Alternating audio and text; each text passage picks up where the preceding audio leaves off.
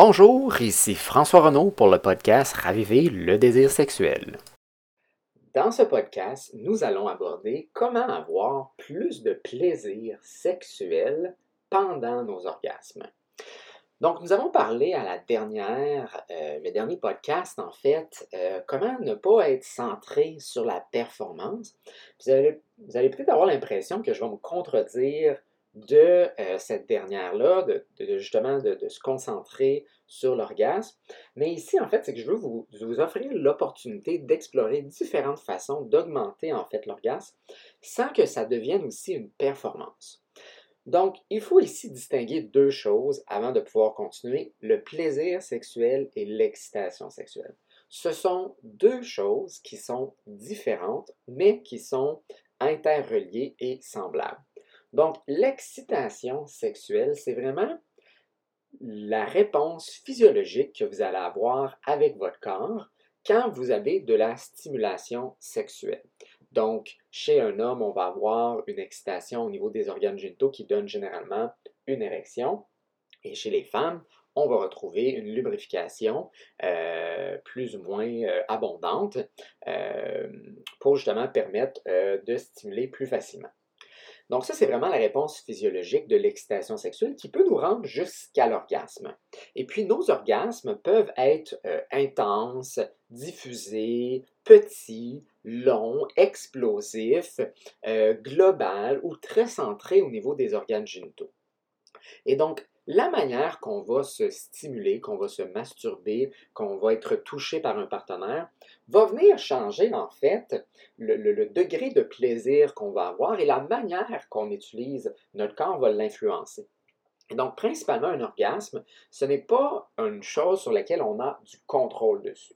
Donc oui, on peut influencer notre corps pour déclencher un orgasme, mais en soi, l'orgasme, c'est un réflexe euh, de notre corps qui est déclenché automatiquement, puis ça part un processus sur lequel on n'a pas nécessairement de contrôle. Et c'est généralement en fait une série de contractions très rapides où on relâche en fait l'accumulation de tension dans notre corps qu'on a accumulé pendant l'activité sexuelle soit seul ou avec un ou plusieurs autres partenaires. Et puis, ce relâchement-là, ben, ça crée une sensation agréable de plaisir pour la majorité des gens. Mais je peux avoir un haut niveau, en fait, d'excitation où j'ai une bonne érection, j'ai une bonne euh, lubrification, mon corps réagit, j'ai une tension musculaire qui s'accumule, mais mon orgasme à la fin peut être un peu ordinaire. Puis ça ne veut pas nécessairement dire que le processus pour se rendre à l'orgasme a en soi été si plaisant que ça. Donc, je peux avoir un haut niveau d'excitation sexuelle puisque mon corps est très, très, très contracté, euh, mais je ne suis pas nécessairement dans un corps confortable. Donc ici, je peux dire que j'ai un haut niveau d'excitation, mais que mon plaisir, lui, n'est pas nécessairement au rendez-vous parce que je suis dans un corps qui est inconfortable. Donc il y a beaucoup de gens, en fait, qui vont dire que pour se rendre à l'orgasme, ils ont besoin d'être très crispés, ils ont besoin de contracter fortement les muscles fessiers, pelviens, le périnée, les cuisses, euh, les abdominaux, se crisper la face, euh, et que cette sensation-là, pour se rendre, n'est pas si agréable. Le relâchement à l'orgasme, c'est là qu'ils vont ressentir le plaisir, mais ils ne le ressentent pas en fait tant et aussi longtemps qu'ils ne se rendent pas en fait à l'orgasme. Donc, comment rendre le processus de se rendre à l'orgasme et l'orgasme comme tel plus intéressant? Il faut justement regarder quelle est la tension musculaire qu'on utilise, la fluidité de notre corps, la mobilité qu'on utilise, l'espace qu'on se permet et en grande partie la respiration. Et tout ça va être grandement influencé aussi par la vitesse à laquelle on utilise notre corps. Et donc, plus je crée de tension dans mon corps, que je contracte mes muscles, plus j'augmente mon excitation. Mais si je reste juste dans une contraction constante et forte, ben, je ne suis pas en train de ressentir le plaisir. Parce que le plaisir, il va davantage se ressentir dans la libération ou le relâchement musculaire.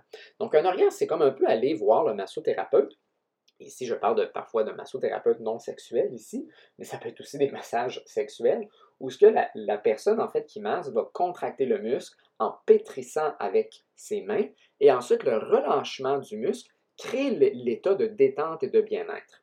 Et c'est la même chose avec la sexualité, on va avoir tendance à contracter et relâcher en fait nos muscles pour créer ce momentum-là vers l'orgasme.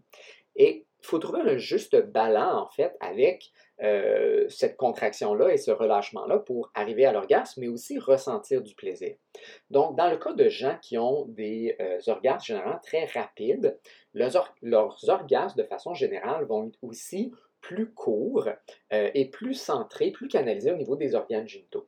Tandis que des gens qui vont peut-être prendre plus leur temps, ou quand on prend plus notre temps, généralement l'orgasme risque d'être plus diffusé dans le corps parce qu'on a aussi accumulé plus lentement une certaine forme de tension.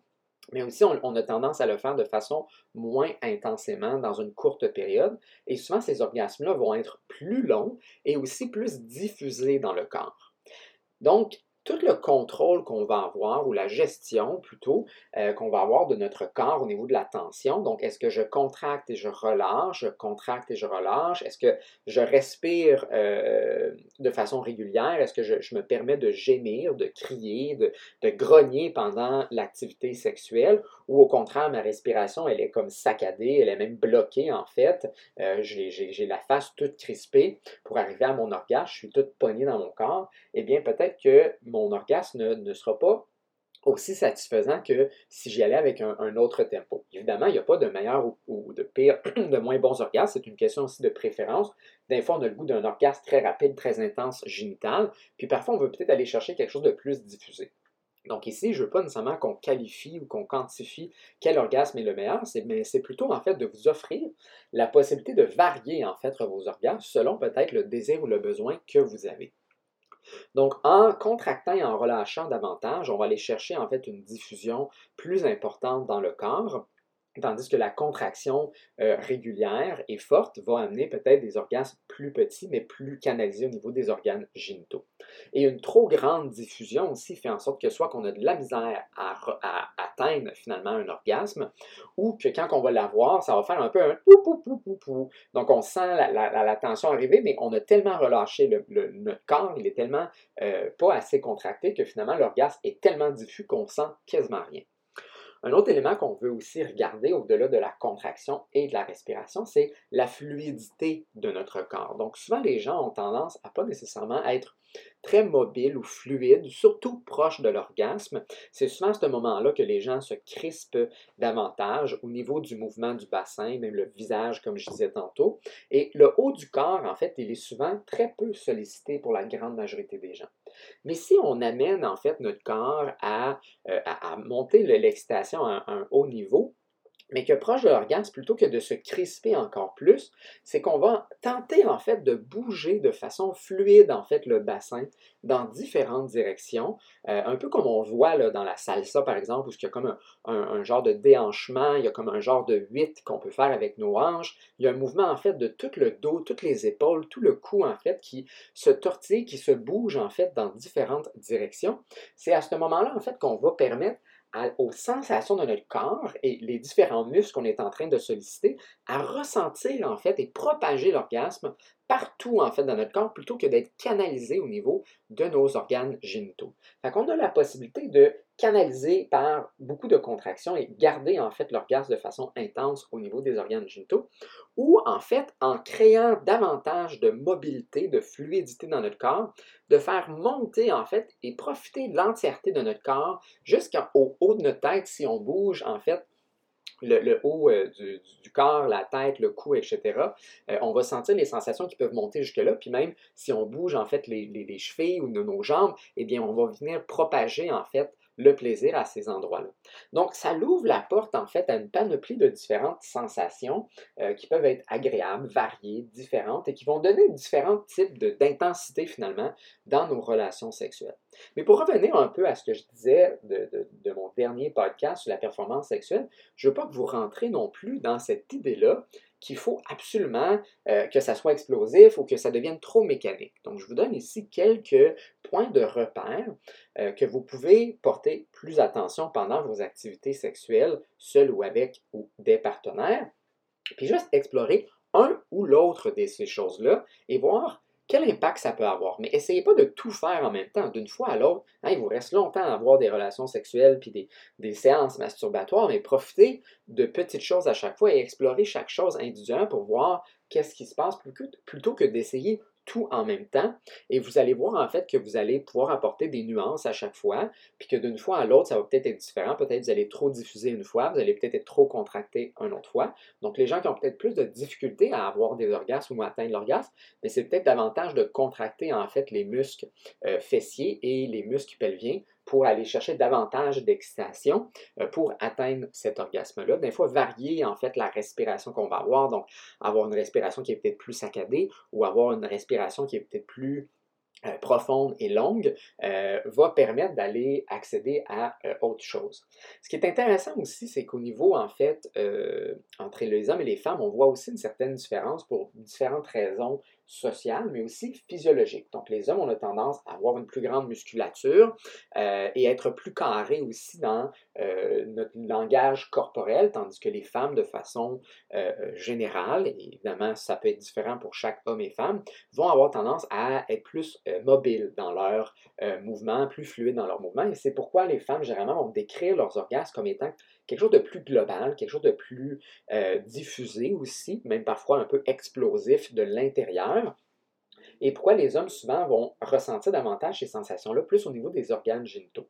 Et c'est pour ça que souvent les hommes euh, vont avoir plus tendance à éjaculer rapidement et que les femmes parfois ont plus de difficultés à atteindre leurs, orgasmes. Parce que juste par la physiologie de notre corps euh, et la manière qu'on l'utilise socialement au quotidien euh, et dans notre sexualité, puis les hommes aussi ont tendance à moins gémir, à moins faire de bruit ou de, de, respirer en fait ou grogner pendant une relation sexuelle, tandis que les femmes socialement on les encourage davantage à faire ça, en grande partie par la pornographie, qui émet parfois des, euh, une, séquence sonore parfois exagérée, mais il y a quand même un laisser-aller plus important pour les femmes à ce niveau-là, ce qui leur permet en fait de vivre parfois plus de plaisir, mais qui crée parfois plus de difficultés ou une plus grande euh, lenteur euh, avant de se rendre à l'orgasme, tandis que les hommes, on sollicite davantage l'excitation et moins le plaisir. Puis on entend des fois ce discours-là chez les hommes et les femmes, où ce que les femmes disent, ben, je suis capable d'avoir du plaisir et être satisfaite dans une relation sexuelle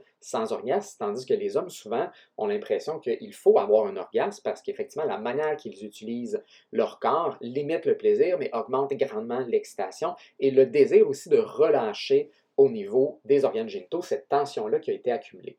Donc, peu importe que vous soyez un homme ou une femme, euh, la manière que vous allez explorer en fait votre corps, euh, c'est d'explorer en fait la variété que vous n'êtes peut-être pas en train d'utiliser en ce moment.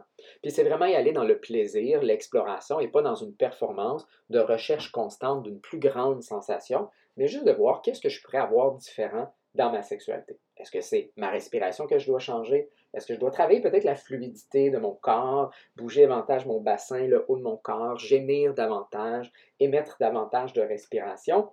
Ou est-ce qu'au contraire, j'ai peut-être besoin de plus de tonicité pour peut-être être en mesure d'atteindre mon orgasme? Et donc, je vous laisse explorer euh, dans le grand plaisir sexuel euh, ces différentes propositions-là. Et si vous avez euh, des commentaires, des questions, ou même vous aimeriez partager votre histoire, n'hésitez pas à nous contacter à info Je suis François Renaud, sexologue et psychothérapeute pour le podcast Raviver le désir sexuel.